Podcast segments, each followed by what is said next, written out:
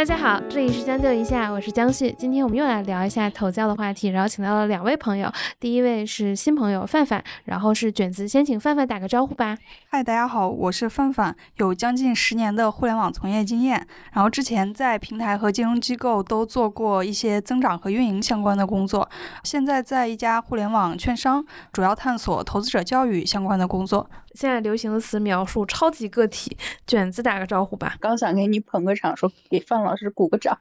大家好，我是卷子，我又来了。其实范范老师是典型的文字工作者，也被我们拉来来聊一聊投教这个话题，因为他的工作或者很长一段时间工作经历都围绕着投教相关的。嗯，范老师是专业的。嗯，我们先来聊第一个话题啊。我们总说投教业务，其实经常在这个公众号上能看一些讲为什么要做投教、投教的意义，那就是一些行业性的话题。那我们普通大众或者行业的人接触到的投教业务的展现形式都有哪些？先请范老师来说一下。据我所知啊，就是银行、保险、券商，他们是很早的时候就在做投教的生意了。投教的生意就还靠这事儿赚钱？它不是生意啊，就是银行、保险或者基金公司，他们很早的时候为了这个。招揽客户都会设置一些线上和线下的课程，然后但主要是为了给特定的产品导流，这个是一种。我有个问题，大家真的会去学吗？不是为了领鸡蛋、粮油什么之类的东西吗？真的不会有人去学的，而是为了领这些。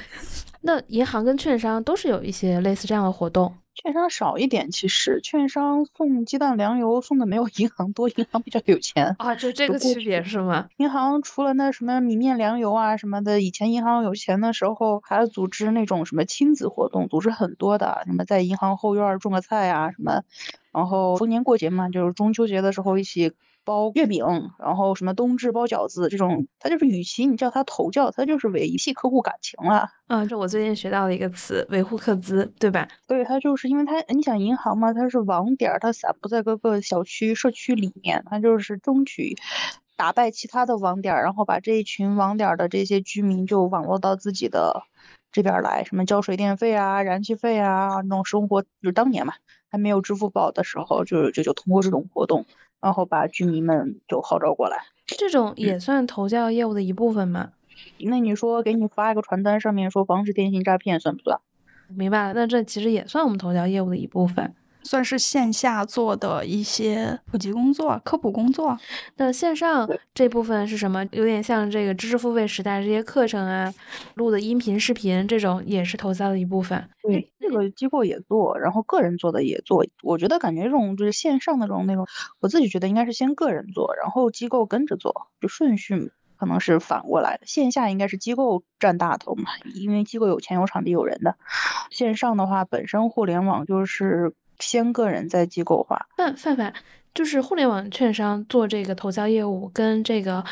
传统券商做有什么差别呢？我我是好奇一下，就是互联网券商做投教有什么汇报压力吗？就是我知道的。就至少是券商和银行里面，他们做投教，的时候我们就过渡到现在这个时代，就不是说没有支付宝的那个时候，就是现在有有互联网，他们做投教更多的就是，我觉得就更像文员的工作，办一场活动啊，或者写点什么东西，做个视频，然后或者他们要搭建一个什么投资者教育基地，去申请牌照，就是投教的资格之后有有一个网站，然后往里面导一些内容，然后就。定期的隔三差五的汇报，然后或者是监管组织了一个什么活动，什么金融消费者保护月，然后写一写。大部分的工作我觉得像文员，像行政，就给领导们汇报一下啊，我们今天做了这些这些，做了那些那些，就感觉更像这种东西。不知道互联网圈上是不是也是这种汇报大师们？哎，他们会需要向就是监管汇报你们做了哪些投教工作吗？这个是不需要的，就是互联网券商，它其实是这样的，就是它是一个比较独立的一个部门，而且表面上是非常中立的。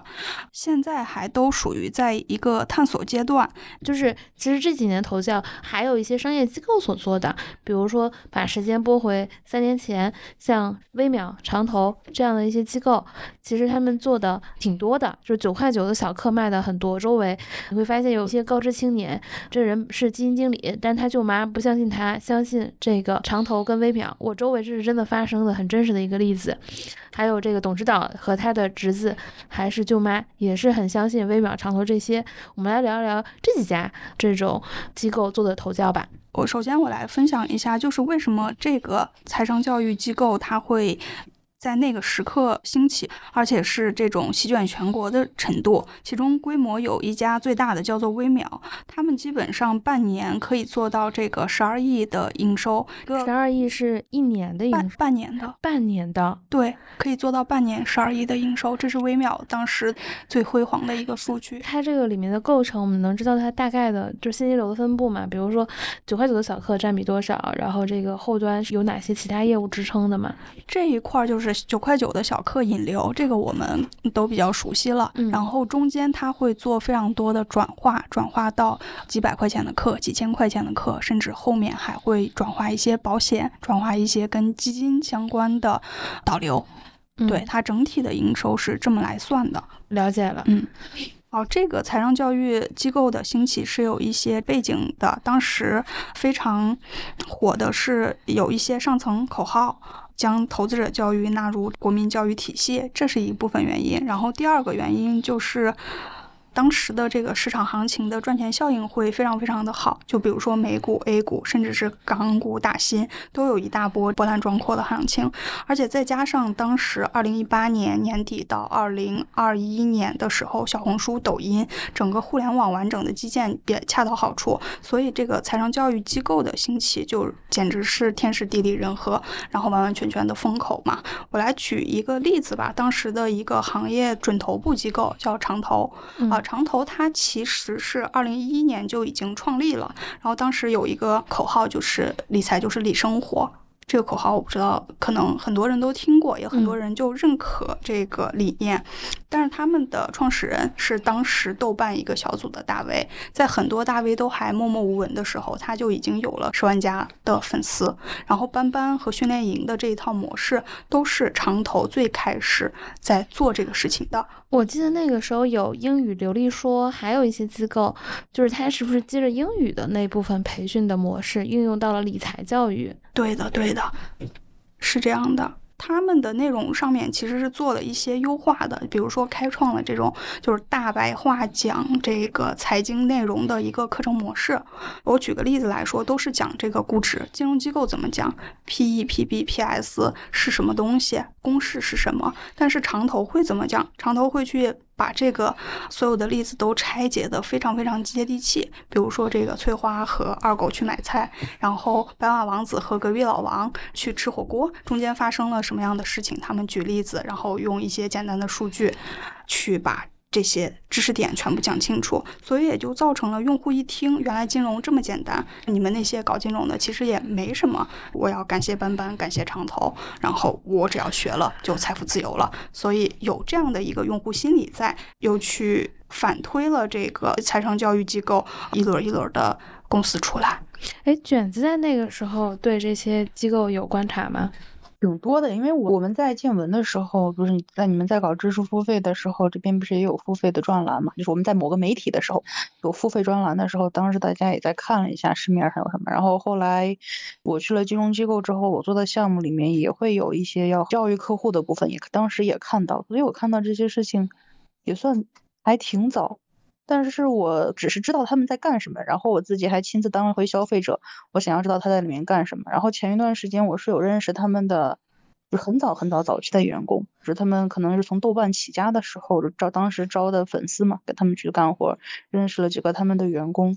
然后看到他们后来就是刚才范老师说他们的营收很高的时候，他们一大部分都是后端的营收入，就是给券商导流，一个有效户多少钱，或者是保险啊、基金呀，然后包括他们的一些高价课，就属于这种模式。与其说你叫它财商教育机构，我觉得它就更像是一种。披着教育机构皮的渠道，你这个定义是不是因为我记得华泰模式？对，从它的收入模式上来讲，因为你说学校，你比如说拿新东方去看，你看新东方的收入是什么？当然，现在新东方的收入过程中会有电商，我们就说没有电商业务的时候，它一定就是去上课、卖课、卖教辅嘛，对吧？你这种才叫一个教培机构啊！你财政教育机构，如果你的收入过程都是通道业务，那你从收入模式上来讲，你怎么能叫自己是教育机构？对我今天刚才听范范老师，其实讲到有一个点，就是说到用户心理的这一部分，我觉得对我来说其实挺新知的。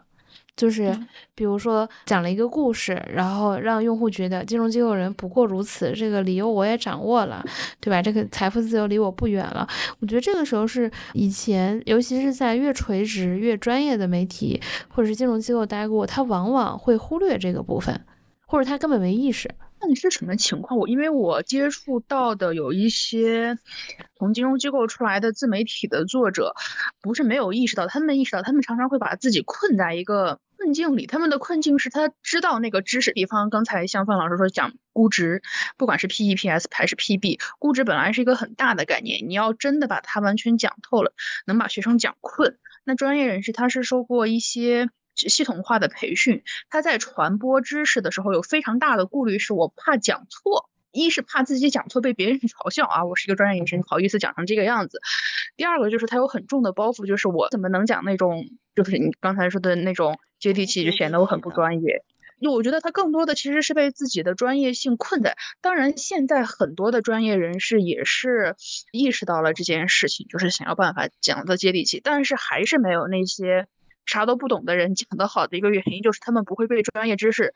束缚住。对他讲那个故事的时候，就会真的很沉浸的去给你讲那个故事。但是你要像一个金融机构的人，他脑子里面就会想到很多啊，什么折现啊，什么什么时间啊，什么乱七八糟。他就没有办法很沉浸的去给你讲这个故事，这个其实是很正常。那除了长投，还有其他几家，范范老师能给我们介绍一下吗？其实微苗也是啊，微苗也是跟长投的这个模式很类似，只不过他们的这个投放量会更疯狂。更疯狂，就是这个投放一年花多少钱？因为我之前其实遥遥远远的有听说一些数字的话，我可以举两个例子吧。第一个是当年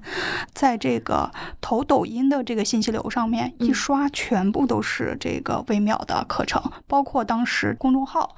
很多很多财经的号，可能我们这边投投一次一个月，大概头条在五六万块钱，老板已经嫌贵了。但是你可以看到，这个微秒是一天两天很短的时间周期内都会在这个。号上面会去反复的投放，那说明它始终保证了，就拉平来看，ROI 是大于一，它才会有始终这个动作。对的，是的，就是它的收入只要是大于它投放的成本，这个游戏它就可以一直玩下去。嗯，其实微秒它还有一个比较厉害的一点，就是它比长投做这件事做得更激进，就是我一手制造这个紧张的焦虑，然后我一手告诉你，你也能财务自由。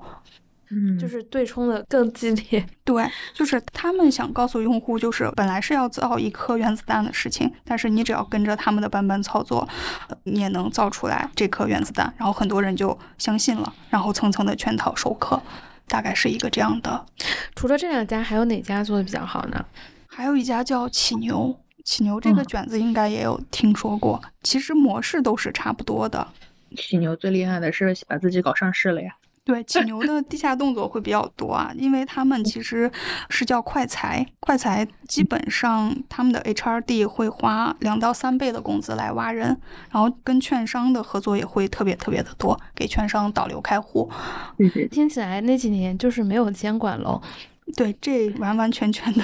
监管的灰色地带。对，因为那个时候就是这个事情发展的太快，就监管还没跟上。是的，就是有消费者去投诉的时候，监管发现我并没有什么条例可以去执行，我只能把消费者投诉的这些名单挂出来，然后警惕更多消费者不要来参与这个事情。嗯，所以他们其实也有这个时间窗口。对的，其实我觉得这些就是刚才方老师说的长头微秒，他们刚才提到斑斑那种蛊惑人心，或者是他们那种去跟用户在线上拉近关系的方法。还蛮厉害的。就是我们不论他对错，说他跟用户拉近关系，我觉得他那种做法跟线下银行去跟居民送米面粮油，让你觉得我们银行就是你们社区的一份子，你就是我的家人，其实是一样的。长投的某一个之前很早的一个员工跟我说，他们。线下组织的活动，爬山，很多粉丝就是死忠粉。可能有一些粉丝已经意识到有一些不太对劲的地方，但是因为人是感情动物嘛，就还是会觉得你怎么会骗我啊？还是觉得情感骗过了自己的理智嘛？所以我就觉得这些财商教育机构，就是在这个层面上面，不管是他的班班也好，还是他的那种营销话术和维系人的线上感情的动作，真的是蛮厉害的。这部分在传统券商跟互联网券商有没有对应的部门或者是团队在做这些事情？有，其实我觉得有点像券商的那些经纪人和客户经理，但他更多的还是线下，没有像线上这种做法。我不知道互联网券商里面有没有像班班啊这种或者什么线上客户经理，可能我牌照限制他也不能这样搞吧？我觉得相关的牌照可能限制了他做这些事情，所以这就属于一个。供给断掉了，然后过去的那一些客户被洗过脑，就变成了一个传说，所以可能就会造成相信这些斑斑大于相信你，我家亲戚就是基金经理本人，这很正常啊。而且还有一个就是，你基金经理逢年过节回家那么一两次，但是斑斑天天在跟你嘘寒问暖，我当然选择相信斑斑了。对 对吧？人家只是说一两句，然后还得搞一些专业的词汇，然后你听完之后，你又云里雾里。但班班每天都陪伴你，然后班班可能还有一些这个业绩告诉你说，哎，他真的赚到钱了。然后他讲的话你能听得懂，感觉到自己第一是被听到了，第二是被尊重到了。我当然愿意付钱给这样的人。对，然后还有一些什么情感的陪伴，有一些什么你是姐妹。尤其是可能宝妈啊，或者是，哎，生活比较苦闷的男的女的，就比较容易被这种情感维系所维系到嘛。那你想，基金经理或者是专业的金融机构，每一天上班忙都忙死了，然后七大姑八大姨问问你的时候，我怀疑这些人有没有很心平气和，或者是很很耐心的去讲这件事情。但凡他表现出来一些，你怎么这么傻？你被骗了，知不知道？你就把自己跟他放在了一个对立面上。我觉得很多专业人士工作的时候，还是很容易推向一个对立面的，因为首先你们的话语体系跟知识结构就有一些不一样，就是很少有人其实能共情到其他人。所以，比如说你你学得很越专业的人，他在三十层，今天你的这个朋友不懂的人可能是在负一层，你下到第二十层的时候，你认为你已经。降下来了，但实际上人还在负一层，你在二十层，你们之间的 gap 还是很大的，所以大家就会产生互相不理解的这个情况。对，就是这样一个。而且还有一个很重要的，就是班班他们上的那个，就不管是九块九的课，还是什么一周的什么，还是一个月的训练营，那个东西的体系再错再不对，它至少就是把一些串联碎的东西串联在一起，用一套东西去给你洗脑，去给你去讲这个故事。这个故事它的故事是完整的，但是通常情况下，你去问家里面的亲戚或者是一些专业人士，你是没有时间让他用一套系列的东西给你讲清楚这件事情，通常都是点对点。就你会突然问他一句，哎，PE 是什么？然后他给你讲很复杂，你就听得很懵。但是人家财商教育机构是一套完整的故事。其实你都不用到这儿，你就说到 PE，我都不想了解，就是我都不知道为啥我要从 PE 开始了解呀。我的意思就是，你当你去问一个金融机构的人的时候，你通常是问一个很点的问题。对。但那个很点的那个问题，它其实是需要一套系统的东西去给才能讲得很清楚。但是大家他没有时间去给你讲嘛，你们可能就是在饭桌上面或者逢年过节的那个家庭聚会上面，他可能就半个小时、十分钟跟你聊一聊，你怎么可能十分钟就完全学懂？所以这里面就是存在很强很强的鸿沟，这个就是没办法。但是另外一种情况，你就是说，如果是那个朋友他自己是投资经理，然后他妈不信他 新炒股大师，然后他们俩经常在家里面拜托。天天陪着他妈，他妈 还不心疼，那这个就是属于纯粹就是人家妈妈有自己的投资策略和立场，这个是没办法 站在统一的局面上的。对，其实这几家财商机构其实这几年其实已经有一些销声匿迹了。或者它的业务盘子就没那么大了，因为大家会发现这个灰色地带已经被监管起来了。那现在我们能看到市面上的头教都有哪些呢？现在的头教我看到的市面上有这个像某知某行第三方的这种某知某行打钱哈，这已经不下三次在我的播客里提到了。这个是一个非常非常典型的一个做头教的方式，并且他们做的还非常不错，这个我们都是知道的。另另外一种就是互联网券商，其实它也在探索投教到底该怎么做。目前可能会有一些方式啊，比如说我看到的，就是先要去探索这个投资者真正的一个需求。啊，而不是说教他们去造原子弹，告诉他们一定会把这个原子弹造出来，而是说有一整套这个投资的逻辑跟方法，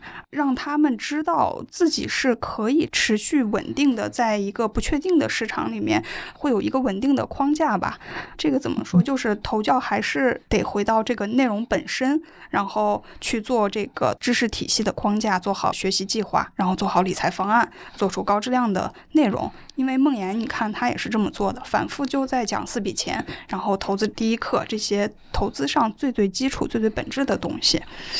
那我有一个问题，就是你某知某行，你之前有对标研究过它的课程体系之类的吗？有没有什么你觉得区别于其他家的？呃，它最典型的就是四笔钱的概念。所有的用户一进来，他会先告诉你这样一个思维框架。那其他的、其他的、其他的，基本上就是单一的股票课是什么，基金课是什么，就是一点一点的去，只是围绕着这个他们。有的教育品类来给你讲这个知识，不会告诉你一整套这个学习计划是什么，投资体系是什么，投资框架是什么，也不会告诉你必须要学习什么资产配置啊，然后注意风险啊这些东西，他可能都不会教。它只是单一的给你扔出去一个课，然后在这个课里面可能也就七八节一些小的知识点。嗯，其实你学到的知识点是比较破碎的、碎片化的。对，但投资它本身又是一个非常体系化的东西。如果你没有一个好的投资体系的话，你是百分之百会去赔钱的，因为它里面面对的这个不确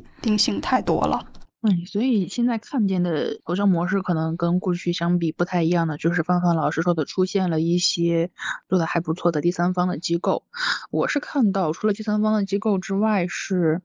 一些金融机构，以银行、保险、券商啊、基金公司也在尝试做自己。他们是刚才说到的那个投资者教育，它是类似于是张牌照，就他们要去申请这个东西，然后他会在他那个网站里面去填很多内容，但跟第三方。不太一样的就是，我发现的是，你像呃刚才提到的梦岩老师，他们应该都是自己的团队，然后在他的策略之下指导出来，他们相当于是原创的内容，然后可能会有一些其他的合作采购一部分，但你像金融机构，大部分应该都是采购的。不好说是不是形式还是什么，就是可能他的人员配置也不会像一个第三方服务机构一样配置那么多的创作内容和原创内容的这些人，所以他大部分都是采购，所以就会显得很零碎，然后就给你放一个股票课啊，放一个基金课，放一个什么 ETF 课，放一个保险课，就显得很零碎。没办法，他的人手配置里面就没有生产内容的人。都是写材料去向监管汇报的人。我发现啊，就是在互联网公司现在时间比较久了，因为对于大部分大型的这种公司来说，做内容它就不是一个利润率高的事情。这没有利，它主要它测算不出来投资回报率。我投资一个人的岗位，一个 high 比方说是一百万一年，那这个人的一百万可以给我带来多少的价值？他算不出来。对，是的，因为金融业是一个竞争格局嘛。但是你像什么财商教育这种行业是属于。可能还在成长，就是因为看不清楚未来，它不算是一个成熟行业，所以金融机构它一定是要稳的，它就不会放这种岗位在一个公司里面，这也算是比较正常，但就造成比较拧巴的一个局面嘛。范老师说，头教要回到内容本身，你金融机构如果不出专门做内容的人，你怎么回到内容本身？金融机构不都是找人代运营账号吗？他连账号运营的人手都没有啊。哪有时间好好做这件事儿？但这个也是很符合逻辑，这属于很拧巴。而且你们知不知道，你们俩有没有翻过上交所和深交所的那个网站？它那个网站有一个投资者教育的部分，你翻一下，里面放了非常多超级详细的资料，就是基本上你能找到市面上所有知识关于产品对产品介绍、知识点、交易规则，甚至交易逻辑，还有什么防诈骗，特别全。但没有人知道，就 是居然没有人知道。是的，大家还在想说，我从哪儿去学这些东西呢？就只能只能看九块九小课。我忘记哪一天在哪一个群里面，不是有个人问有没有大家推荐一下什么零基础去学这些比较系统的知识？我当时就很想说一句，你去上交所和深交所的网站看一眼，就是那里面下出来，我怀疑得有。不是说几千页，我怀疑是有一个 G 还是多少的资料啊！我的天，全是 PDF，然后还有视频，啊，讲解的还挺丰富的。其实，但是就是还蛮枯燥的。我那天去查一个什么衍生品的交易规则，打开之后震惊我。然后还有什么交易所的那个规则的变化，它十年前是什么样子，然后现在变成了什么样子，就非常严谨，就很像那种法律文书。我觉得这个东西很好，从业者应该去看一看，天人的毅力的可以尝试去看。我觉得普通人应该有去看，或者是看个几分钟就自动退出了，因为里面的东西实际上太枯燥、太书本化了。这也是目前我认为头教工作者他有很大的困境就在这里面，因为他输出的所有的内容都太偏书本了，就是没有人会。沉下心来，毕竟在现在的这个节奏里去看他的、学习他的这种东西，而且市面上有非常多非常有趣和轻松的课程，我为什么不去选择那些课程呢？也许在一个普通的用户的视角来看，他区分不了就是上交所或者深交所这个网站上的内容。这里面其实，哎，范老师，你觉不觉得有一个 bug？就是你也说投资是一个体系，他如果不学的稍微全面完善一点，就是正经一点，他很容易亏钱。但他如果去看那种有趣的东西，就不管是九块九还是他九万九买回来的很有意思，能听进去。那个东西的正确性谁来把握？就是监管的那个东西，把它再枯燥，就是属于再书面化。书面化的好坏处是别人看不进去，但好处是它正确率，就是它的客观性放在那儿，它至少是。出错率比较低，不是说它没有错误，它出错率一定很低。所以这个东西其实有点左右手互搏的，就是双方不管是第三方服务机构、金融机构，还是什么个人的财经 KOL 们，都在平衡一件事情：我如何把专业性、正确性和有趣和轻松和用户听得进去把它平衡。从我们目前认识这些 KOL 里面，你们觉得哪个作者做的最好？就是从投教这个角度来看，一些新媒体作者。说实话，我只觉得梦妍的团队把这个东西打出来了，其他的我没有看到。有志有行再次打钱。我本来刚才想问个问题，说除了不是广告，说有没有其他？就是其实我们把广义看啊，就比如说得到薛兆丰的经济学课程，但经济学跟投资其实还是对它也只是一个投资的一个分支分支，然后它更它的那个性质，其实我觉得更接近于出版物。对。嗯，它是出版逻辑在做这个产品的。那我们再看市面上其他的几个，比如说我以前在的某媒体，它也有一些知识付费的课程。但说实话，这个课程缘起的点在于还是面向专业机构的人，然后它有一个知识付费的一个需求。全市场最稀缺、最头部的这种资源，国内跟国外，我们做了一个这样的一个方向。但这些内容本质上其实不服务于普通人的，它一定是服务到呃有一定的基础，甚至你在金融。机构不是营业部的那种程度，而是总部的那种程度的从业者，其实是非常小众的一个需求。那市面上再看其他的课程，那其实就是之前我也会看飞秒、长投啊、犀牛，就他们会做什么样的一个大概的一个内容，包括我后面很长一段时间也做过一些比较大的这种知识付费的项目，但是卖的都很差，然后请的都是市面上这个市场上大家能请到最好的人来讲最基础的问题，我就会发现这个 gap 是比我想象的要大非常多的。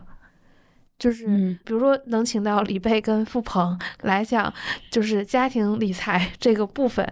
他已经非常降维了。但是其实依然就是我听着，其实还是有一定难度。就更何况普通的用户的角度来说，对他来说是不实用的。可能他都不知道李贝是谁，付鹏还好点，因为这几年还做一些大众媒体。然后我们找一些这个卖方的分析师，其实离实际的这个理财方向还是有一定距离。包括我们当时其实是没有用四笔钱，我们是用了三张表，嗯，就三张表去来讲。然后我们甚至还设置了测验，搭了一个结构，就是还有一些是基础知识，然后有陪伴性做了一些播客内容，还有直播，然后还有社群。当时还。搭了一个很体系。但我觉得当时所面对的那个问题，就是比如说梦妍，她有一家公司来完成这件事情。嗯今天我在一个平台做这样的一个项目，这些行业最头部的专家并不是我公司的员工，我这件事情对于他来说优先级很低。嗯就是我的这件事情只占他半天或者是几天的优先级，一次性可能录很多课程。前期我们可能也沟通了，也准备了，但是像有知有行的团队，他可能他的全职工作一两年、两三年都是在做这个课程，但是你会发现这些最专业的人去做投教，对他来说那不是他们的核心工作，他们的核心工作就是投研，嗯最专业的人是嗯没有时间或者也没有能力去做好这个事情的。所以还是要有一个第三方好的第三方服务机构，然后出来把这个体系搭出来。那个刚才张老师说，还有包括我们过去不都是说有知有行做得好，但是我我还有补充，我我有补充，哎我我觉得有做得好的人，我我可以先说几个啊，嗯就是从公嗯。众号，但他可能不是课程体系，但是他是陪伴感做的比较好。我也觉嗯。得这几年我看老钱说钱的时间占比已经比较变多了，我是觉得他很适合八五年到九五年之间的人，就是嗯。年轻工作几年有一些钱，因为他的年龄就是也在这个区间里嘛，可能就九零上下，就是他比较知道这一部分人的需求是什么，然后嗯最重要的是他能坚持到日更。我觉得在公嗯众号或者在很多平台，日更这件事情能打败这个赛场赛道里面百分之九十九的人。真的，我就想问他的是，他更新什么内容呢？就是你从他那里学到了什么东西吗？我说实话，我看所有的这种内容都。在我的定义里都是消费，就是我看电视剧、看公众号、看小红书都是提供消一条信息。我觉得信息要看研报或者快讯吧，嗯就这种，或者说老钱他也有加工一些信息，比如说嗯最近上哪个问题更热，他会在他的知识星球里面把这个内容用他的语言描述一遍。嗯那可能他的观点吗？我觉得他的观点有一些，但不是很多，也有。呃，我觉得他把那个脱水研报类型的内容又有一个简洁版。脱水研报它是一个综合了很多研报的一个观点，一篇文章出来，他在。他自己的知识星球里面，可能就是一件事情，可能写个三四百字，然后他可能不仅写了一些研报里面说到的事情，他可能最近他遇到了什么人，接受了什么咨询，然后一天可以更新三四条这样的内容。他也会看一些专业的书，然后用专业的书再用一个通俗的语言把这个事情描述出来。我觉得他也是本质上属于第三方的一个机构类型，他也有一些自己的投资观点，我觉得更像理财观点。我觉得投资可能这个听起来有点重，我会觉得他是属于有这个平衡。我觉得他是最理解中产的这一部分群体的人，包括我当时的那套课程设计里面，我就有想过把老切也加到，后来确实他也来了，做到，我觉得他这一部分是做的比较好的。第二是粤女独裁，其实他们都是同一批，也都是坚持了可能七八年的这种自媒体作者，呃，他也是日更，我觉得他也是理财博主，我觉得他们不算投资博主，嗯，就是也是根据今天发生的一些什么事情，然后会做一些内容更新。这两个人我觉得是坚持时间长，然后整体的专业常识是有的，然后能说出普通人能接受且喜欢的财经内容，而且整体的正确性也是偏高的，就是没有特别离谱的这种事情会发生。我就好奇，因为老钱可能我看的不多，月女我应该很早之前也看他的公众号，是的，月女我也关注了好多对年了。对，好多年，就是我也蛮喜欢他的内容，但是我们如果你从刚才讲的体系化的投教模式来讲，他写的内容是很好，然后是用户很看，但他不算体系化吧？我觉得是很零嗯散，就是你依靠每一天看他的公众号的文章，你还是不知道，没有办法。你比方说你发了十万块钱的年终奖，你还是不太知道，你每一天看了他那么多公众号，你还是不知道我要怎么处理这事儿，那我觉得最重要的这两个号给了我情绪的陪伴。对，他就不能叫投资者教育了，他就叫对情绪陪伴啊，你把它要分开嘛。这两个人都也没有出课程，因为他们两个人都是属于自己单干的这种自媒体博主嘛。课程这件事情，他就一个人，占用他的时间效率就太多了，他还是要养活自己，那他就必须日更啊、卖保险啊、接广告啊这样的一个嗯来维持正常的一个生活。大家不要觉得这个事情不好，就是一个嗯事情能长期发展，它一定是要有一个商业模式是的。为爱发电这个事情是不会走太久的，就是所以我觉得这些都是正常的。其他的这种理财类内容，那可能我看到很多都是这种自媒体博主系列，它可能就不太构成课程，或者说如果构成课程的话，我会觉得像单一学科的课程，它可能跟头教有点不一样。比如说像当年陈志武也出了知识付费的课程，然后这个薛兆丰的得到整体出的品质上来说都还是比较好的，那其他平台出的课程品质就是不一的。嗯。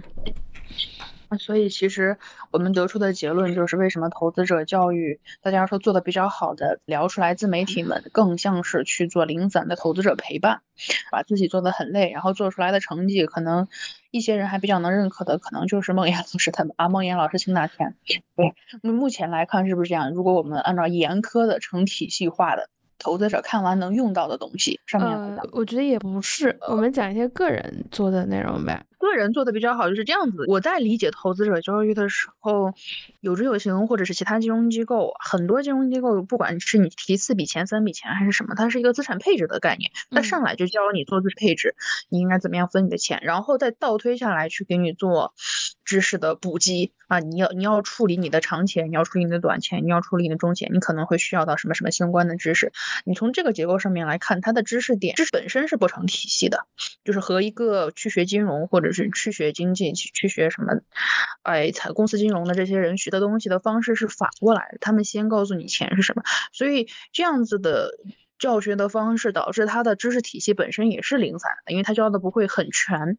金融学里面的东西，经济学里面的东西不一定有其他的那些得到里面的、混沌里面的，或者是包括甚至喜马拉雅里面的一些课程讲的那么全面。不全，它的好处是你能快速掌握一个东西，但不全它的坏处就是容易以偏概全。尤其是有一些小朋友，比较年轻的小朋友，他只是掌握了微观经济学的东西，他经常拿微观经济学供需的东西直接概括到宏观，或者是反过来，他拿宏观的东西直接扣在个人身上。这个是我在担心的，就是你直接去教资产配置管理，你没有一个其他的知识上面的补足，就上来直接就告诉你怎么搞钱，怎么搞钱。那这个我是在担心，就是这个知识体系全不全，就是完不完善，会不会给用户带来？后续的一些影响，如果这个用户他没有更加深度的去自己自学其他知识的话，我觉得是这个人的知识体系可能会有一些问题，不见得对投资者是完全的好事儿。那你像如果再说比较全面的那种课程的话，就是刚才说的嘛，得到啊、混沌啊这些，它里面有经济学的、会计的课，还有那些画漫画的那些人，就是什么用漫画教你看会计，用漫画教你这个画经济学的那些书。这些东西是就是反过来，我先告诉你这个体系，然后你再去想怎么样去处理你的钱，怎么样去干这个事儿。所以投资者教育变成了两条去实践投资者教育的方向。一条就是第三方服务机构们，他们可能也是为了去和金融机构更好的合作，所以是直接讲资产配置。然后另外一些，我觉得可能我目前没有见到机构做好这件事情，就是比方投资者教育下面可能要学到投资学，要学到。金融市场要学到一部分的财务管理，要学到经济学的一部分的知识，然后把这个东西课程梳理好，然后不管是出版物也好，还是课程也好，还是其他的任何的东西，可能还没有一个人很完全的从知识上面把它做出来。我觉得可能高校里面，因为我是有聊到一些复旦的小伙伴。他们在做一些博士的课题的时候，当然他不在讲投资者教育，他自己是在去研究投资的一些发展的一些事情上面。他研究的那个框架，我是觉得蛮像去做好一个在知识体系上面比较全的这种理论派的这种东西。就看你是说把理论学好，实践一定就能做好，或者你把实践的那部分做好，你就真的能操作好。到底哪个东西操作的更好？可能也不见得是说结果怎么样，它只能是一个后验逻辑嘛，就是看这个居民的个人，最终还是会落到消费者本人身上，他是追求一个什么样的效果，就是我是想要我的钱怎么样去变化吧，然后最终可能我是觉得，到最后是要看投资者自己的反馈去调校正这两条路线的发展。所以说，其实市面上成熟的投资者教育或者好的课程，其实还是比较小的，供给是严重不足的，是挺不足的。我这边看到的是说，这些课程零零散散的内容是很多的，但是真正有教你实操的东西是非常少的。哎，实操会不会涉及到一个问题，就是资质问题？这个不是很多人就不能讲跟实操相关。第一种是讲课的人，这个需要就是投顾。我理解是需要投顾资质，在金融机构嗯来讲的这个内容。第二是这个平台有没有资质，比如说你放到大众，像抖音、B 站啊，或者是其他小红书，它本质上他们也没有这个金融相关牌照，正常嗯这种内容不应该能发出来。其实严格意义的话，有可能是支付宝、蚂蚁的这一部分是能发的，但也不多。正常是不是不能发呀？蚂蚁也不能。我的实操的意思是说，比如说模拟盘怎么用嗯啊，比如说你买卖基金该怎么买卖，然嗯后这个智能定投你该怎么操作，嗯是这种实操。但是现在实际上很多课程还是偏向于理论，嗯，范它没有老师说的实操更像一种操作指南，你点哪个按钮。这不应该是说明书类型的呃内容吗？这个实际上我们现在做的话，已经完完全全把它融到我们的知识体系里了，就是我嗯们的课程里了。可能前面几篇是在讲知识，然后后面几篇一定是讲这个实际的我们平台、我们 app 的一些使用的指南规则的。现在就是很多，为什么说这个上交所、深交所他们的这个投资教育的这个网站上面全是知识？然后很多用户他不去看，或者是看了也看不懂，就是因为他没有实操这一关。如果没有实操这一关，我知道了这些东西，跟我真正的操作，以及我真正的能看完你这个东西赚钱，它的这个链路太长了。哦，范老师说到这个，确实是，就是我们自己在前期做过一些课程调研，发现很多人都连开户都不知道怎么开，对你，上来直接教他说讲了一经济周期的事情，这个事情，它它太远了。他离经济周期可能至少有四个步骤才能了解到经济周期这个概念。对，所以还有一个问题是，现在很多，比如说一些高净值的或者资产比较多的人，他可以享受到这个投顾的服务，因为会有一些投顾会跟这样的人去反复的去聊，去做心理按摩或者陪伴也好。但是，一些小白用户他其实是没有的，这也就反推到刚才那个班班会去给你做这种价值的陪伴，你会觉得他很靠谱啊，他会给你提供了很多类似于这种问题的解决。那你说到班班这个事情，我又想到说，在这个金融市场的课程相关里面，还有一部分课占比很大，很违规、很灰色、很擦边，就是荐股这个部分。哦，嗯，对，荐股这个东西，就是在我看来，它既不属于投教，也不属于财商，它就嗯有点啥也不是的诈骗。嗯，，对，会有这个，因为他既没有给你讲任何方法，也没有给你讲任何的知识，你没有那个代码之后，你就什么也不会。买卖一只股票也没有任何这个逻辑可言嘛。对，所以他甚至连饼都不画，但是有些人就会就会信他，也不知道是着了什么魔。人性本贪嘛，你像有一些机构在上海或者是南方做的比较多，这这一块儿，它有直接给你代码的，也有那种讲这种给代码的这种，通常就是做短线或者是搞技术面研究 K 线、研究技术指标的人会比较多。然后就是是过去我们市场信息不太透明，就是有一些规则还没有那么完善的时候，这一套是比较灵的。就是一些大资金扎堆获得一些什么消息，然后去做一些什么漂亮的线进来，然后去获得一些收益，差不多是这种逻辑在做。它教你的知识，它与其叫做股市的知识，它其实是那种 K 线的知识，它很多统计学和量化。就是这个线为什么长成这样，它其实就是一种算概率的事情。当出现这个形态的时候，它百分之八十或者是百分之四十五、百分之几十的可能性是上涨或者是下跌。当这个板出现了这种情况的时候，会出现什么？它本质上其实是概率论，呃，或者是统计学的一种东西。但是很多人常常在去讲这个 K 线的时候，他不去讲这个概率的事情，他会直接给你说死然什么出现了一个死叉，然后就是某某指标等于多少的时候，就买它就完了，啊，就把概率的这个部分，就百分之几十几的这个部分给去掉了，然后就导致像骗子一样。那人性本身也很容易去忽略的。那我为什么不能是那百分之八十的可能？我买百分之八十肯定是赚的，我为什么会是百分之二十？人性本身也是这个样子，因为它还蛮蛮符合人性，人性也很贪嘛，所以他做的那些事情里面，真的能讲好技术。我觉得讲好短线的交易，我感觉我自己觉得它其实是有点像量化了，有一些 量化的那种高频交易，某种程度上其实是类似的呀。但人家的量化就是非常标准的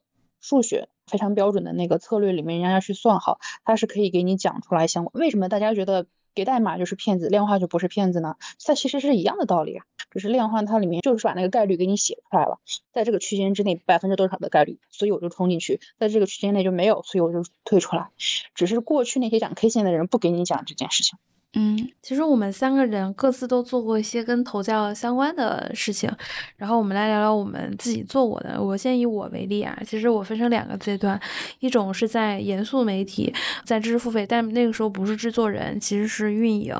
然后我们当时做的其实是面向金融机构人的课程。当时我的工作是把这些课程除了我们站内以外投放到站外。当时我就发现一个问题，我没什么可投放的对象，就是我可投放一共就只有两个人。一个是饭桶戴老板，一个是大理如山。其实它不是一个通俗意义的面向大众的账号，它还是行业向比较强的这种号，就是大家的可能有所谓的高知人群会更多一些，并不面向普通人，而且这些课程的受众是比较。窄，它是面向专业机构的嘛。然后在那个阶段呢，其实我们曾经想开发过一段少儿财商的课程。少儿财商这个方向，后来为什么没有做？我们提出了这样的一个想法：对标国外的话，这个其实群体是非常的庞大的，而且国外有一些很成熟的儿童财商的教育。但是对回归到我们在的那家媒体来说，我们没有这样的资源禀赋，就是我们的人没有有孩子的。这件事情就是有没有孩子做这种家庭财富教育，其实差别是非常大的。第二是要么有的。制作人他是从纯平台制作人，他没有太多的财经背景出来。其实那个时候财经节目制作人还是很少的。另一部分就是自己做投资，甚至自己是 KOL，很专业的编辑，但是他可能还是会有一些偏专业。就当时其实我们没找到一个比较好的对标产品。那第二阶段就是，其实在这中间我又做了一段时间视频，这这部分是其实是免费的内容。当时负责帮一些经济学家去策划一些视频啊。尤其卖方首席为主，然后还有一些基金经理或者是经济学家。我觉得当时我遇到最大的问题，第一是他们也没有想做新媒体，就是当然我们又有这个业务的指标，就是还是要去做他们，只能让这么专业的人回答一些非常基础的问题，然后他又讲的不是很基础。就会变成又不专业投资者真正想听的话，然后也不是大众能理解的内容，就非常的尴尬，不上不下。所以数据整体上来说还是比较一般的。虽然你请到的都是行业里面比较好的人，后面就是我又到了一个平台去做节目制作人，然后当时是本来想让我去更面向一些基金公司去做一些方向的节目，但是那一年的商业化特别的差，就是我没等到一个客户 来找到我。我做。然后后面就做了一个知识付费的一个项目。其实请到像李贝跟付鹏这样的人，当时还做了一些调研跟分析，对标的是香帅。其实香帅那一套课程，我觉得做的整体还是不错的。它不像一个体系化，还是有一个他自己的一个，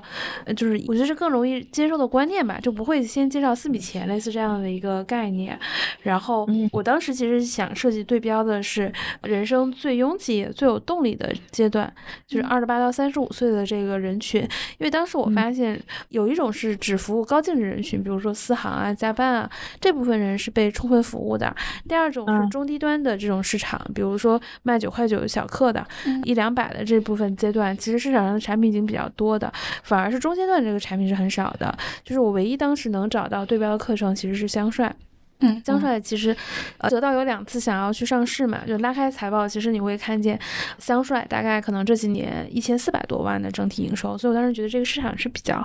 大的。就是然后二十八到三十五这个人群呢，这个时候你孑然一身，你是子女、个人小职员，你现在就要变成挑大梁的父母、丈夫、妻子、团队 leader，或者你已经承受养老压力的，然后初尾焦虑，就是你现在刚要面对这个问题，但是你可能还没意识到，或者你现在已经被。被困难推着走，这部分人其实没有被非常的很好的一些服务。那可能我们就有两个方向可以去让你会觉得更好。一种是如何抵御中年焦虑呢？第一是你要情绪和解，就是啊，其实你看过的都挺惨，你不是一个人。另一部分是要提升你的认知能力跟赚钱的能力，提升你的赚钱能力，就是你变得有有机可施嘛。你需要一些方法去解决你现在财富的问题，然后从容越过你的这个人生最焦虑的阶段。这个策划我大概写了半年多，当然也就只做了这样的一个。项目，当时其实看了很多报告，说这部分的目标用户群体其实还是挺大的。然后我们的这种中间人群其实是没有被充分服务的。当时其实做了这样的一个课程，但是现在让我回头想，这个课程为什么卖的比较差？定价多少？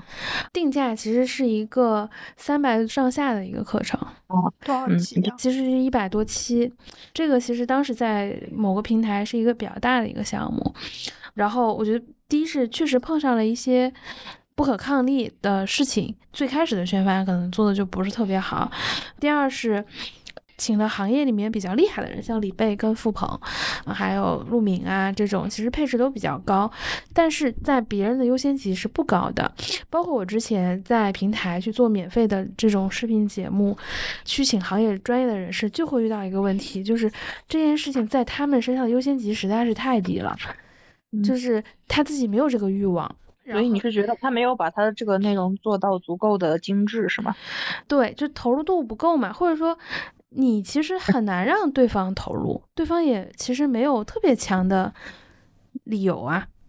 就本，身那所以我其实有一个问题，就是嗯为什么顶尖的人和下沉市场的人被服务的足够多，中间的人一直是没有人服？不可能的呀，这个供需是流动的呀。如果商家发现一个商机没有人占领，这就是有一个问题。所以我怀疑不是没有人服务，中间这一部分人是服务不起来，有没有可能？呃，顶尖的人是可以有高客单价，我花一万、两万、三万，我砸嗯十万出去，你会不会给我好好咨询？当然会给我好好咨询，会给我好好说。因为底部分的人呢，又很好被，不能叫他忽悠吧，反正就是很容易被信任，很容易能 get 到他的兴趣点，是一个比较轻松的去服务的客户吧，应该这么说。但中间这一部分人是什么呢？是接受过社会毒打。是很苦逼的社会中产，是被老板是家庭重担压在身上，是每花一分钱都要斤斤计较的中产。所以我刚才问你那定价三百块钱，对于他们来说也不算低了。你想，如果是一个二线城市的人，他可能工资六七千块钱，如果是一线城市，一两万可能还好一点，两三万还好一点。但是花三百块钱，尤其是在去年前年那种环境之下，他如果觉得这个东西，相当于这一部分的客户是比较挑剔，然后呢，出手又是比较谨慎。就是当时有一段时间有人骂 B 站的客户就是这样子的客户嘛，又穷又挑剔。他不是物理意义上面的穷，不是那种一分钱都花不起来的下沉市场的穷，而是说极端挑剔。他花三百块钱就要你有三万的服务，那你怎么可能做得出来？对我其实回头想这个项目，就是为什么大家一直都没有很好的这个服务中间人群的这部分群体。你看，其实只有一个香帅，香帅累计四五年，其实只有一千四百万左右的一个营收或者个人收入，就是这个市场。其实还是不够大。你在同步，你看前面范范讲了微秒、长投这些，他们的这个整体收入，比如说半年十二个亿，对吧？半嗯，年十二个亿，你看，然后香帅，我们觉得他可能是占领这个市场三年一千四百万，那这个市场其实就是很小的。足够小，非常小了，太小了。而且就是我说的，如果中产是要求你三百块钱做出三万的力量，你请的又是大咖，他又不可能极端认真的去给你做这件事情。而且我还得核算我的项目成本，今天请到他了，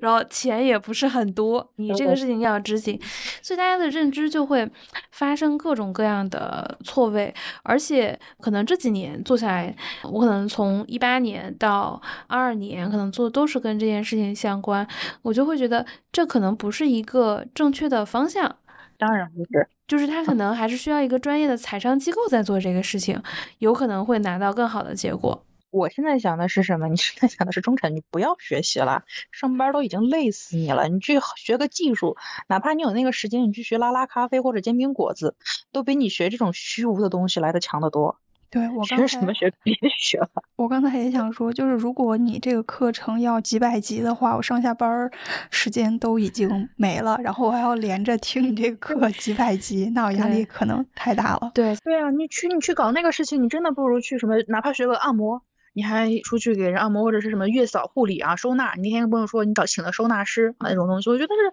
这来的更实用啊。就是中产已经压力这么大了，着急的是把自己的饭碗保住，着急的是升职加薪，投资已经是一个不是很优先的级别了。所以我自己是觉得那个就是你服务什么中产，不要服务中产了，服务中产的孩子吧。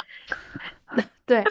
应该直接说当时做的这个少儿财商，但是其实这种平台上的项目，它可能是基于公司的财务逻辑。或者是公司的规则逻辑，其实你只有找这样的人才符合 S 级的这个标准，然后 你一定要 ROI 大于一，又要如何如何如何，还有可能什么样子的一件事情，然后你就最后做出来的项目其实就容易。其实它符合谁的需求？可能符合的是比较虚妄的这个 A P P 里嗯面的你能看出来的这个数据指标的一些需求。嗯，所以做不好是正常，就这个事情就是在这种压力之下，能够出来效果的概率也不高。其实会发现平台做出来的项目很少有真正出圈的，都是你基于自身创作者出来的这种，其实还是比较多的。对呀、对呀、本身就是啊，所以我也一样啊。我在金融机构做的那些项目，我现在想，它不能叫投资者教育。就跟前面我们跟范老师聊，如果我们严苛的把投资者教育规定在是一个资产配置或者是一套非常完善的体系化，我过去做的那些项目，顶多也就是叫内容营销和投资者陪伴。我过去在机构也好，或者是在媒体也好写的那些东西，你想介绍 ETF 是什么，常常是因为。有一些发的基金要发了啊，所以我们配合一下，配合产或者品做一是有一些。哎，对，或者有一些赛道很火，什么医药很火，AI 很火啊，那我写一些介绍，写一些研究，写一些报告哎，啊那我，有市一场跌了，债题基跌了，我写一些介绍，就很散，他怎么能叫投资者教育呢？还叫投资者陪伴啊，那你们会不会觉得做的事情可能不够有价值，或者这不会有价说，值啊。而且就是做很多事情它也没效果，本质上。但是怎么说，就是当时一方面我还年轻，另一方面经济形势还好，然后我老板又很猛嘛，那我拿到手的奖金，还有整个经济环境也不错，当时发出来的基金，还有卖出去的产品，都表现的还可以，就被短暂的虚假的辉煌遮盖住了本身的心里的那一点不安。然后后面 一落千丈，然后后面有一些经济形势的变化，然后现在在反思自己做的有一些内容营销。当时大家都在追求软种草嘛，就是想像去写种草消费品一样，去跟大家种草那个金融产品。我写了很多那种东西，然后还有一些就是什么，因为想要去卖一只基金，为了那盘醋包了一盘饺子的这么个概念，还写了很多那种东西。然后我现在反思一下，那叫个屁投教育，那不叫。哎，那范老师现在其实工作内容就是投资者教教育，做的事情大概是什么样子，或者你之前做的一些事情？啊，我可以接着卷子的这个说啊，因为我们其实也会发一些产品，那产品肯定要去配合一些投教的文案，但投教的这些文案是不是要从投教这个部门来出？我认为不见得啊，因为我们还有做内容运营和社区的同事，那社嗯。区同事他们去出这个呃配合产品的这个投教文案，从我的角度来说可能更合适，而不是从这个投教的部门，因为我们是这样划定的，就是你社区出投教文案，你是有这样的能力的，但是你的这个指标更多的在于说是去。帮助用户理解这个东西，然后帮助用户去 get 到这品的特点。但是投教部门出的这些投教的课程，一定是去讲知识点，是成体系的，要全部都落在我们整个知识体系范围内，是这样的一个工作上的一个分工。你们分工比较细节了，我们以前没有这个分工。换句话说，就是我认为那个市场部的人，他其实也可以出投教相关的文案，但嗯这个东西不属于投教。对对，明，它就应该是内容营销嘛。我们讲的明白一点，它就是为了去营销产品，就是为了那碟儿醋包了个饺子才写了头教的文章。是的，对的。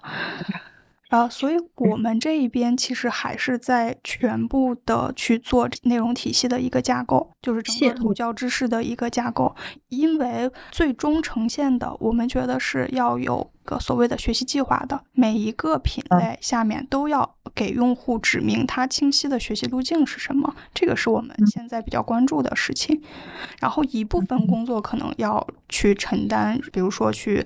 赋能一些其他的重点项目要卖的品，那我们这边有现成的内容，就可以直接的去给这些部门来用了。明不需要。他们再去生产啊，再去包装啊，那直接从投教的整个知识库里面去提就 OK 了。哎，那传统券商他会像你们这样呃工作吗？怎么说呢？就是就是我说的大型的传统券商的投资者教育，它的可能有一部分会，但它本身它的投资者教育部门就是为了去汇报的。我觉得这是很正当的一件事情啊，就是你是一个员工，你要给你老板汇报，一样啊，你是在监管下面的一个机构，像政府部门一样，你做了什么事情就是要汇报的呀。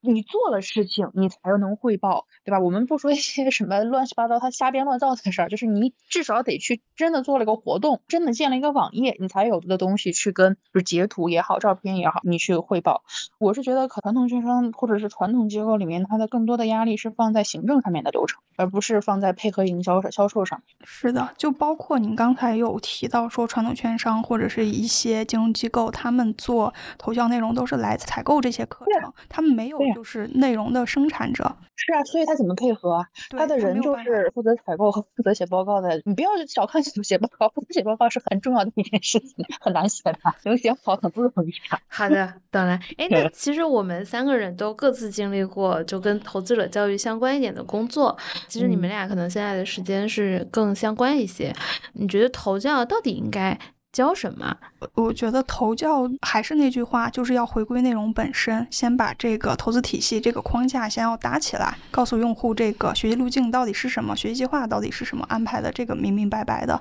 具体内容上来看，其实我们之前也搭搭建过很多具体的学习阶段，就比如说第一部分可能是要先去把这个投资的正确思维先要建立清楚，然后明白什么复利、通货膨胀这些非常简单的东西。然后第二步再去讲具体的资产配置是什么，呃，金融产品的特征是什么。第三部分再去按照你的人生周期再去进行规划，然后让这些用户脑子里先有一个这样的概念，之后再去讲一些投资技巧策略，然后去怎么去进阶，然后去研究具体的公司、具体的个股，然后读财报，是这样的一套路径。然后具体的内容的话，你肯定是要好好的去。打磨，然后提升内容质量的，这个就不说了。嗯，范老师说的这个就是很标准的那个。服务投资者教育就是这种，就是按照从资产配置的角度去理解，然后去拆的这个学习的路径。我补充一下吧，我补充就是我刚才说的另外一条路线，也是跟我自己的经历有关。就是简讲可能知道，我上半年有一些客户的特殊需求吧，他的小孩是十十三四岁的这种小朋友，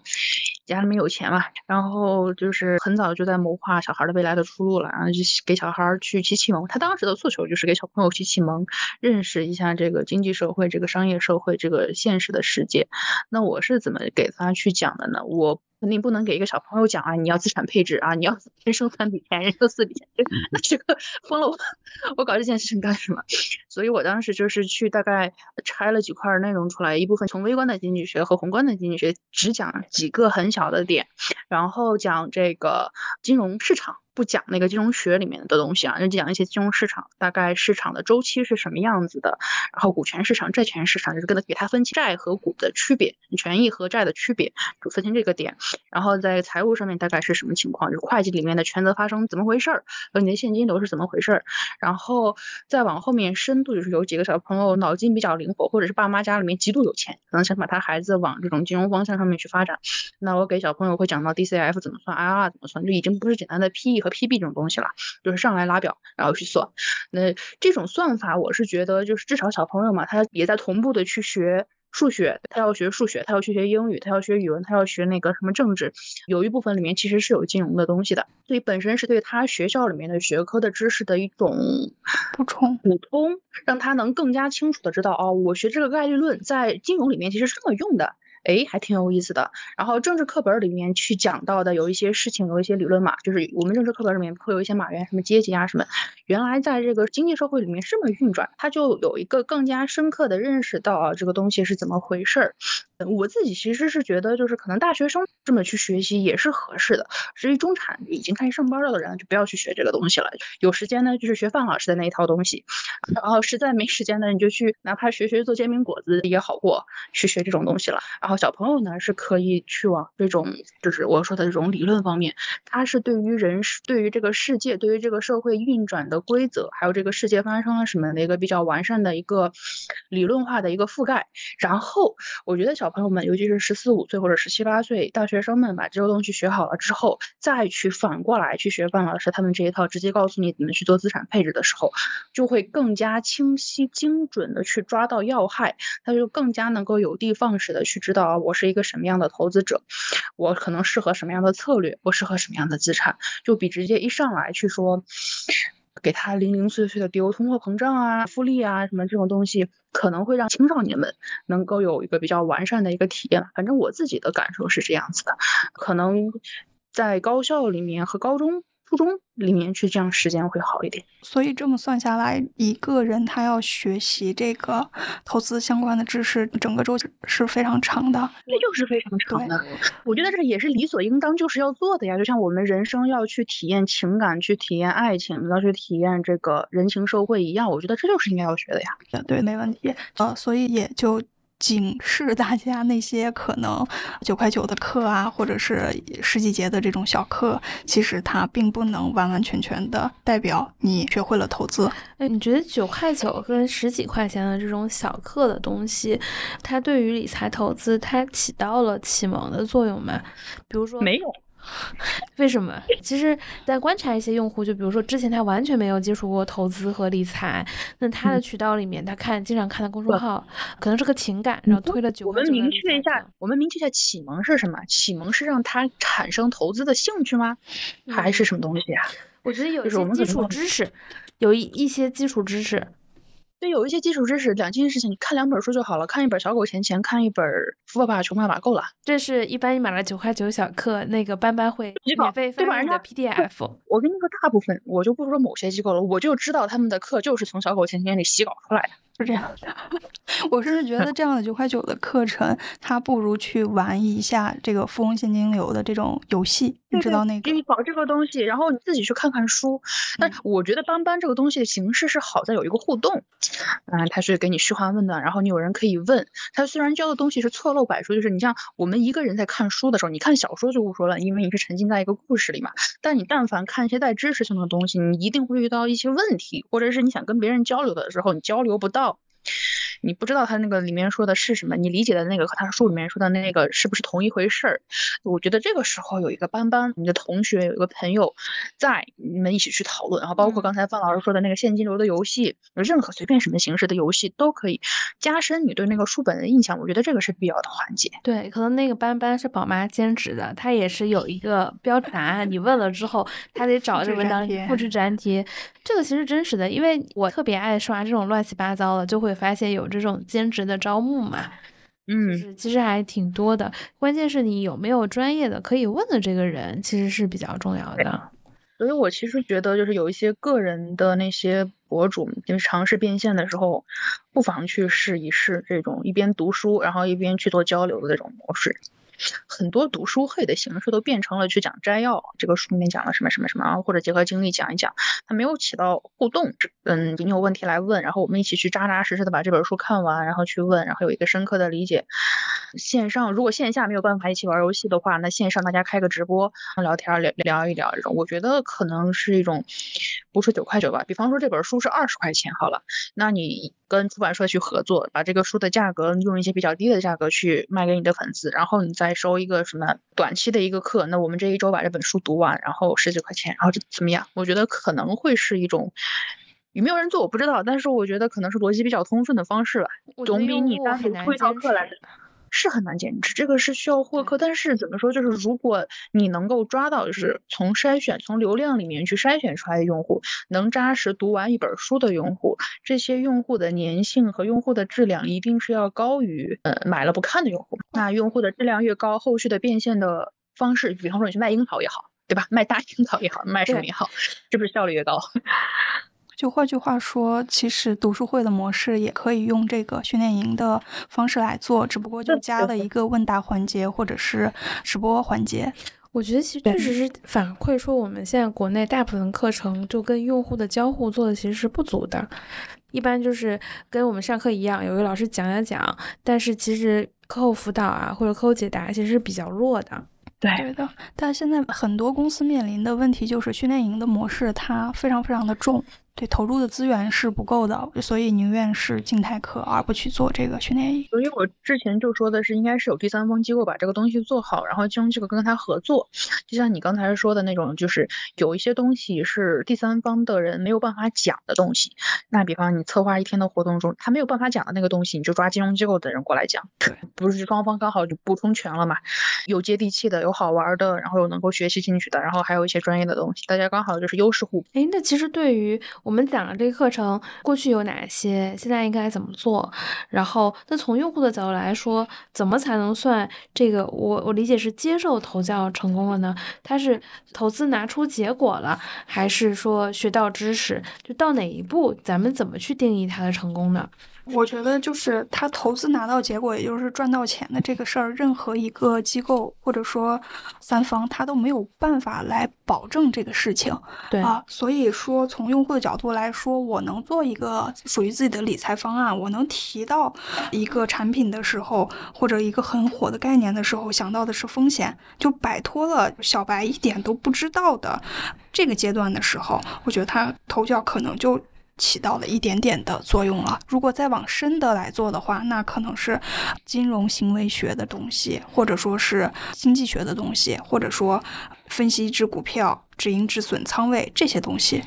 嗯，我也差不多，就是我是觉得，对于大部分，比如说八成的普通人来说，他大概有对于大类资产，就是股是什么，基金是什么，存款是什么，什么是什么，有一个大概的印象，然后知道自己是个什么情况。这个比较重要，就是他大概知道自己的赚钱能力的风险承担能力是什么情况，然后以及他大概知道风险承担能力分别匹配到什么样的资产上面，可能就算是比较成功的一种状况。然后再往下就是一样是范老师说的那个，他有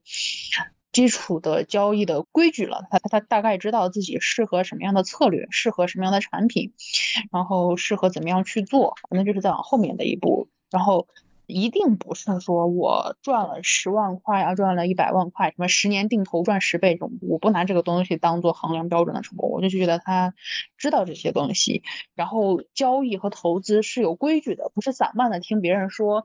我的朋友说今天这个股票要涨了，所以我去买，哪怕他判断的是错的呢，我自己看了这个线，因为这个线什么什么原因，然后我有大概有一个判断的方式。对对，有自己的思路了，就是对对对，不只靠别人或者喂给你现成的这些代码了。这个时候，对，知道自己要学习了，那我可能觉得这块儿头教就算略有成果了。对对对，就是这种就算是比较成功的。至于他最后，呃，他做的对的还是错的，就是再进一步的去学习嘛。他对于技术感兴趣，继续学一学量化；他对于基本面的东西感兴趣，他就继续去往其他的方向去深造。然后这样子一步一步，投资本身就是一辈子的事情嘛。所以就很难有一个客观的评价，说我叫成功了。就是我觉得那个范老师说的挺好的，就是学习阶段明确了，然后我觉得你做好每一个阶段初步的和后面的事情，然后投资者最最好自己心里也有一个预期，他不要有那种是我十年定投赚十倍就是赢了的这个想法会好一点。其实投教之路其实还是挺漫长的。我们历数了最近几年，无论是金融机构，还是财商机构，还是个人，我们就会发现市场需求其实还是强烈的，但是供给上。有很多产品，但是好的非常少，或者说也没有一个现象级产品让大家真正的注意到这个市场。这个现象级，我指行业内的人得认同，然后大众也喜欢。其实一直在卡在一个不上不下，要么就割韭菜了，要么就是超高净值服务，要么中产就觉得这东西可学可不学。就是大概是这样，是的，可能还你描述的非常精准。我还不如我自己想了一下，自己以后也做不了卖课程，不如卖大连大樱桃吧，可能才是最终的出路。学煎饼果子可能还得找一个专业机构去学一学，卖点做做微商，这个路径还是更简单一些。我也希望后续我们其实可以长期跟踪市面上到底哪些内容做的比较好，我们也可以把它拿出来讲一讲啊，然后它。到底为什么好在哪里？它是内容好，还是专业性好，还是运营做得好？我们可以从各个维度来去做一些分析。这好像业务复盘会啊。嗯，走进了业务复盘会。那我们这一期的将就一下啊，就到这里。我们再次感谢本期的嘉宾，是一个严谨的文字工作者范范和这个又又又来了的卷子同学，来 聊了一下投教。然后投教也是我们一个比较长期会聊的一个话题，也跟我们的工作会比较相关。那我们这一期的将就一下就到这里，欢迎大家评论点赞。然后我也在我们的 show notes 里面有留我的微信号，大家可以添加我。可能有一天我就在那里面去卖大樱桃了。就目前想到的商业化就是这个了。那我们这一期就到这里，拜拜，拜拜，拜拜。Cause I